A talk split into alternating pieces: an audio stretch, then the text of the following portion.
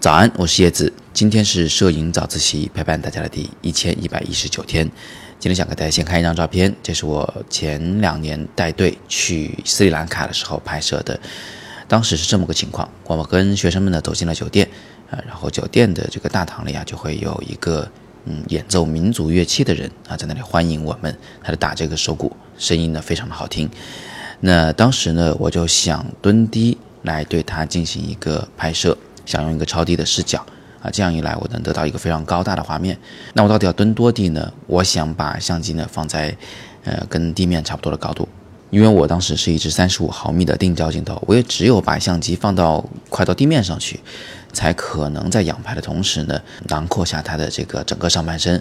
那这个时候呢，又有了另一个问题，就是我呢，在这个环境下还不想也不能用超焦距啊，不能用大景深。为什么呢？因为我觉得啊，他的这个身上的装扮，包括他的表情呢，都不如他那个手骨和他的手上的那些血管精彩。所以在这里，我想用一个。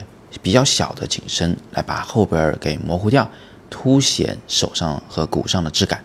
第二呢是这个时候你看得出来它已经是夜晚了，所以在这种时候我如果想要使用一个小光圈来达到大景深的话，就会要使用一个非常大的感光度，这样的话噪点会比较大，我不想这么做。所以最后呢我就选择了一个二点零的光圈来拍摄啊，这不是我的镜头上的最大光圈，我的最大光圈是一点四，但是它呢也是非常大的一个了。那么剩下的事情就是我到底怎么样去对焦呢？相机要是放在地面那么高的高度，我是没有办法去对焦的。即便我是趴着或者是躺在地上仰头来拍摄，这个对焦动作呢也会非常的别扭，而且这个视角呢还没有办法做到那么低。所以我最后呢是冒险采用了一个拍摄方法，叫做估焦。也就是说呢，我估计一下相机离这个手掌的距离到底有多远，然后手动对焦在那个距离上来进行拍摄。